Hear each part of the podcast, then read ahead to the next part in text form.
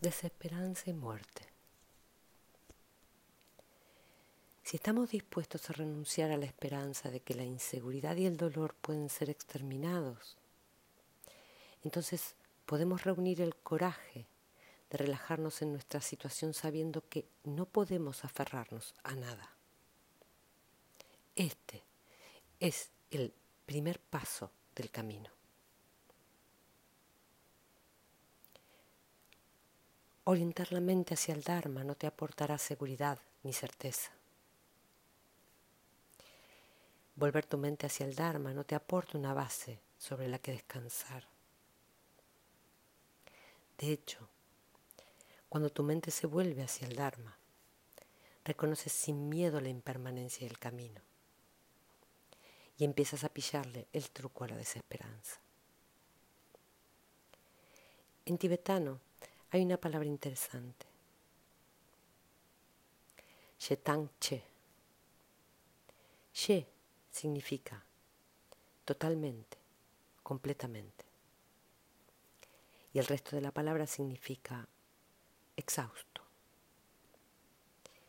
En conjunto, Shetang Che significa totalmente agotado.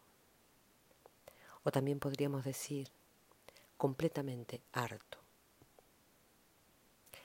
Describe una experiencia de total desesperanza, de renunciar a la esperanza completamente. Este es un punto importante. Es el principio del principio. Si no renunciamos a la esperanza de que hay otro lugar mejor en el que estar, de que tenemos que ser otra persona mejor, Nunca nos relajaremos en donde estamos y en quiénes somos. Podríamos decir que la palabra atención señala el hecho de ser uno con nuestra experiencia, de no estar disociados, de estar allí mismo cuando nuestra mano toca la manilla de la puerta, cuando suena el teléfono, surgen todo tipo de sentimientos. La palabra atención describe el hecho de estar donde estamos. Che, sin embargo, no se digiere tan fácilmente. Expresa la renuncia esencial del camino espiritual. Pensar que finalmente podemos tenerlo todo en orden no es realista. Buscar una seguridad duradera es fútil. Deshacer nuestros patrones habituales, tan antiguos y arraigados, requiere poner del revés a algunas de nuestras suposiciones más básicas. Creer en un yo sólido y separado que busca continuamente el placer y evita el dolor. Pensar que alguien ahí fuera tiene la culpa de nuestro dolor. Uno tiene que hartarse completamente de esta manera de pensar. Uno tiene que renunciar a la esperanza de que esta forma de pensar le aportará satisfacción. El sufrimiento empieza a disolverse cuando cuestionamos la creencia o la esperanza de que hay algún lugar donde ocultarse. Desesperanza significa que ya no tenemos el coraje de mantener nuestra fantasía de una pieza. Quizá sigamos deseando mantenerla. Anhelemos tener un suelo fiable y cómodo bajo los pies. Pero hemos intentado mil formas de ocultarnos y mil formas de atar los cabos sueltos. Y el suelo bajo nuestros pies sigue moviéndose. Tratar de conseguir una seguridad duradera nos enseña muchas cosas. Porque si no lo intentamos, nunca nos daremos cuenta de que no se puede hacer. Orientar nuestra mente hacia el Dharma acelera este proceso de descubrimiento. Cada vez volvemos a darnos cuenta de que no hay esperanza posible. No podemos ponernos ningún suelo bajo los pies. La diferencia entre el teísmo y el ateísmo no es sino no es si uno cree o no cree en Dios. Y es una cuestión aplicable a todo el mundo, tanto budistas como no budistas. El teísmo es una profunda convicción de que hay una mano a la que agarrarse. Si hacemos las cosas adecuadas, alguien nos apreciará y cuidará de nosotros. Implica pensar que siempre habrá una niñera disponible cuando la necesitemos. Y así tendemos a abdicar de nuestras responsabilidades y a delegar nuestra autoridad en algo externo a nosotros. El ateísmo es relajarse en la ambigüedad e incertidumbre del momento presente sin tratar de echar mano de algo que nos proteja. A veces pensamos que el Dharma es algo fuera de nosotros, algo en lo que creer, algo que alcanzar. Pero el Dharma no es una creencia, ni es un dogma. Es la apreciación total de la impermanencia y el cambio. Las enseñanzas se desintegran cuando tratamos de agarrarlas. Tenemos que experimentarlas sin esperanza. Mucha gente valerosa y compasiva las ha experimentado y enseñado. El mensaje es intrépido. El Dharma nunca estuvo destinado a ser una creencia que pudiéramos seguir ciegamente. No nos da nada a lo que agarrarnos. El ateísmo es tomar plena conciencia de que no hay ninguna niñera con la que puedas contar. Cuando consigues un buen niñero o niñera, al poco tiempo se va. El ateísmo es darse cuenta de que no son solo las niñeras las que vienen y van. Toda la vida es así. Esa es la verdad.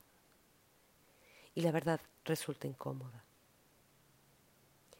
Pero para quienes buscan algo a lo que aferrarse, la vida todavía es más incómoda. Desde este punto de vista, el teísmo es una adicción. Todos somos adictos a la esperanza a la esperanza de que la duda y el misterio desaparecerán. Esta adicción tiene un efecto doloroso en la sociedad. Y una sociedad basada en muchas personas adictas a tener un suelo bajo los pies no es un lugar muy compasivo. La primera noble verdad del Buda es que el hecho de sufrir no indica necesariamente que algo esté equivocado. ¡Qué alivio! Por fin alguien dijo la verdad. El sufrimiento es parte de la vida y no tenemos que sentir que ocurre porque hemos hecho algún movimiento equivocado a nivel personal. Pero en la realidad, cuando sufrimos, solemos pensar que algo está mal. Mientras seamos adictos a la esperanza, sentiremos que podemos matizar nuestra experiencia o animarla o cambiarla de alguna manera. Y seguiremos sufriendo mucho. En tibetano, esperanza se dice rewa y miedo se dice dokpa. Pero la palabra más utilizada es re-dok, que es una combinación de ambas. Esperanza y miedo es un sentimiento que tiene dos bandas. Mientras una esté presente, también lo estará la otra. Este re-doc, esperanza-miedo, es la raíz de nuestro dolor. En el mundo de la esperanza y del miedo siempre tenemos que cambiar de canal. Siempre tenemos que cambiar de temperatura de música, porque algo nos resulta incómodo, algo está inquieto, algo está empezando a doler y continuamos buscando alternativas. En un estado mental no teísta, abandonar la esperanza es afirmarse.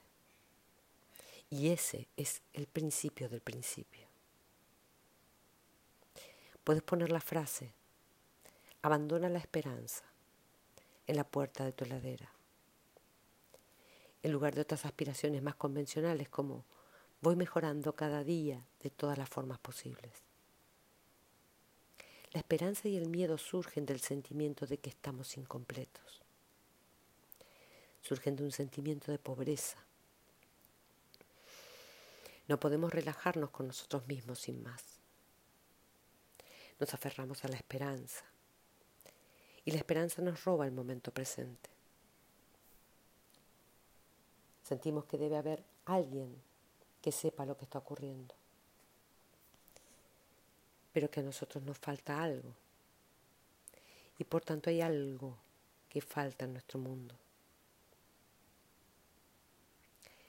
En lugar de permitir que la negatividad se lleve lo mejor de nosotros, podemos reconocer que en este mismo momento estamos por los suelos y no ser quisquillosos a la hora de echar un vistazo a lo que pasa.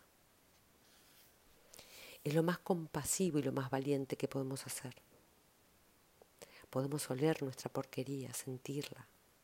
¿Qué textura, qué color y qué forma tiene? Podemos explorar la naturaleza de la porquería.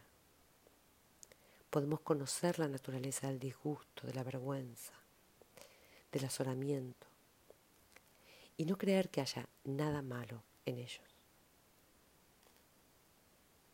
Podemos abandonar la esperanza fundamental de que hay otro yo mejor dentro de nosotros que emergerá algún día.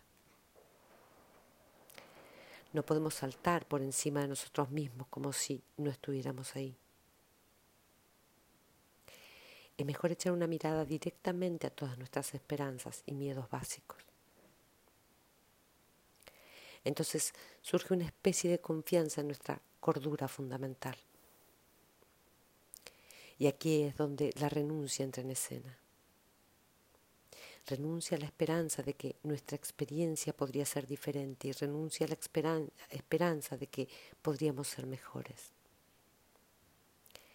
Las reglas monásticas budistas que aconsejan renunciar al licor, al sexo, etc., no señalan que dichas cosas sean malas o inmorales, sino que las usamos como niñeras, las empleamos como una forma de escapar. Las empleamos para sentirnos cómodos y distraernos. El verdadero objeto al que renunciamos es la tenaz esperanza de que se nos puede salvar de ser quienes somos. La renuncia es una enseñanza que nos inspira a investigar lo que está ocurriendo cada vez que nos aferramos a algo porque no podemos soportar enfrentar lo que viene hacia nosotros. Un viaje en avión junto a un hombre que interrumpía una y otra vez nuestra conversación para tomar diversas píldoras. Cuando le pregunté, ¿qué estás tomando? Me respondió que eran tranquilizantes. Le dije, ¿estás nervioso? Y me contestó, no, ahora no, pero cuando llegue a casa sí que voy a estarlo. Puedes reírte de esta historia, pero ¿qué pasa contigo cuando empiezas a sentirte incómodo e inestable? Percibe tu pánico y el momento en, que instantáneamente echas mano de algo. Ese agarrarte a algo está basado en la esperanza. No agarrarse a nada es perder la esperanza. Si la esperanza y el miedo son los dos lados de la misma moneda, también lo son la desesperanza y la confianza. Si estamos dispuestos a renunciar a la esperanza de que la inseguridad y el dolor pueden ser eliminados. Entonces podemos reunir el coraje suficiente para relajarnos en la ausencia de una base sólida que caracteriza nuestra situación. Este es el primer paso del camino. Si no nos interesa ir más allá del miedo y de la esperanza, no tiene sentido tomar refugio en el Buda, en el Dharma y en la Sangha. Tomar refugio en el Buda, en el Dharma y en la Sangha tiene que ver con renunciar a la esperanza de contar con un suelo bajo los pies. Estamos preparados para tomar refugio cuando este tipo de enseñanza nos sintamos completamente abiertos a ella o no. Sea para que nosotros como sea para nosotros como oír algo vagamente familiar, como el niño que se encuentra con su madre después de una larga separación. La desesperanza es el fundamento. De otro modo haremos el camino con la esperanza de conseguir alguna seguridad. Y si hacemos el camino para conseguir seguridad, perdemos su sentido completamente. Podemos hacer nuestra práctica meditativa con la esperanza de conseguir seguridad. Podemos estudiar las enseñanzas con la esperanza de conseguir seguridad. Podemos seguir las directrices e instrucciones con la esperanza de conseguir seguridad. Pero si buscamos seguridad, toda nuestra práctica solo nos llevará a la decepción y al dolor. Podemos ahorrarnos mucho tiempo tomándonos este mensaje en serio ahora mismo. Empieza el viaje sin esperanzas de ponerte un suelo bajo los pies. Empieza el camino sin esperanza. Toda ansiedad, toda insatisfacción, todas las razones para esperar que nuestra experiencia podría ser diferente de lo que es. Están enraizadas en nuestro miedo a la muerte. El miedo a la muerte siempre es el trasfondo. Como dijo el maestro Zen, Suzuki Roshi, la vida es como montarse en una barca que va a salir a navegar al mar y se va a hundir. Pero por mucho que hayas oído hablar de la muerte, es muy duro creer en tu propia muerte. Aunque muchas prácticas espirituales nos aconsejan, nos aconsejan tomarnos la muerte en serio, es sorprendente lo difícil que resulta dejarla llegar. La única cosa con la que verdaderamente podemos contar resulta increíblemente lejana para todos nosotros. No llegamos a afirmar descaradamente, de ninguna manera no me voy a morir, porque evidentemente sabemos que sí, pero está claro que será después. Esta es la mayor de las esperanzas.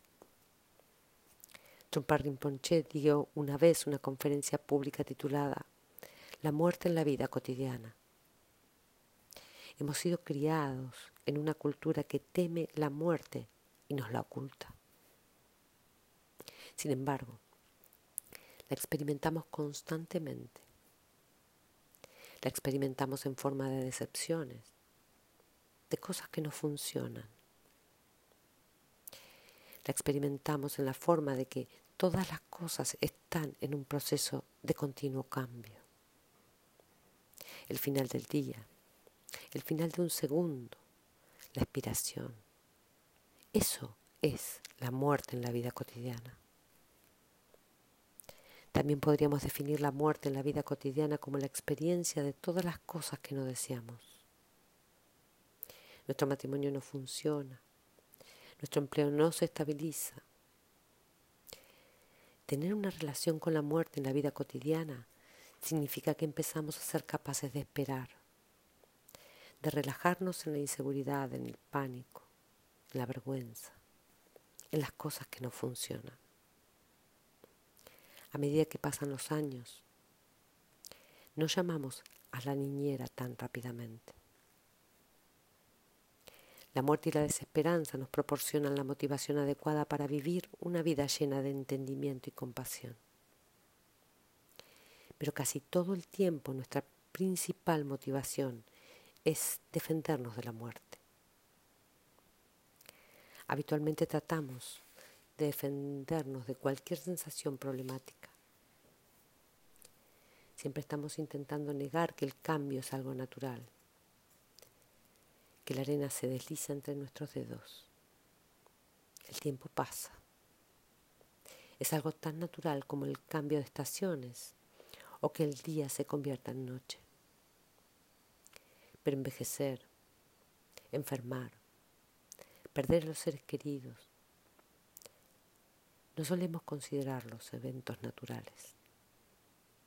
Pase lo que pase, queremos defendernos de la muerte. Cuando algo nos recuerda la muerte, sentimos pánico. No es que simplemente nos hayamos cortado el dedo, que la sangre fluya y que nos pongamos una tirita. Siempre añadimos algo más, algo de nuestra cosecha personal. Algunos nos sentamos estoicamente y sangramos sobre nuestra ropa. Otros nos ponemos histéricos.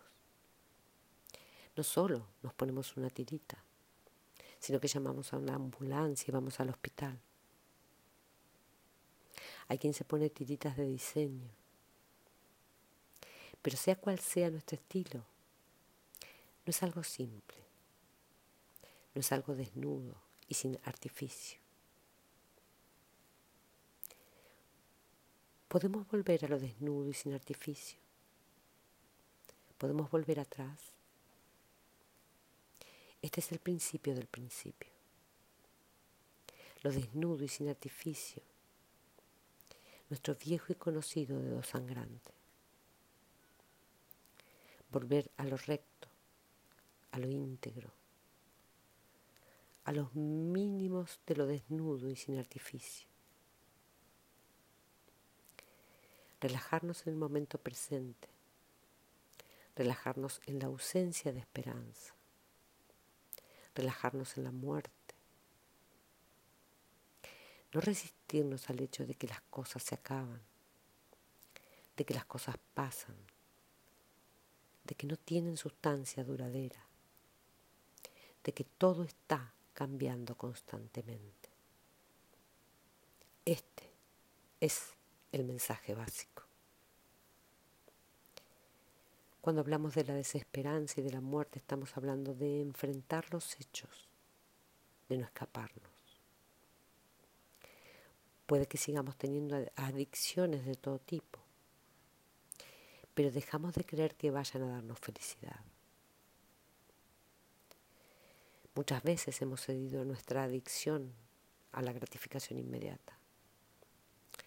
Lo hemos hecho tantas veces que aferrarnos a la esperanza ha pasado de ser un placer corto, a placer a corto plazo, a convertirse en un infierno a largo plazo.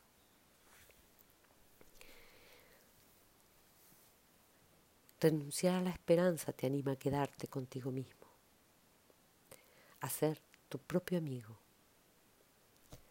a no huir de ti mismo a volver a lo simple y sin artificio, pase lo que pase. El telón de fondo de toda esta cuestión es el miedo a la muerte. Es lo que nos inquieta, lo que nos hace sentir pánico, lo que nos pone ansiosos. Pero si experimentamos completamente la desesperanza, renunciando a toda alternativa al momento presente, podemos tener una relación alegre con nuestras vidas, una relación honesta y directa,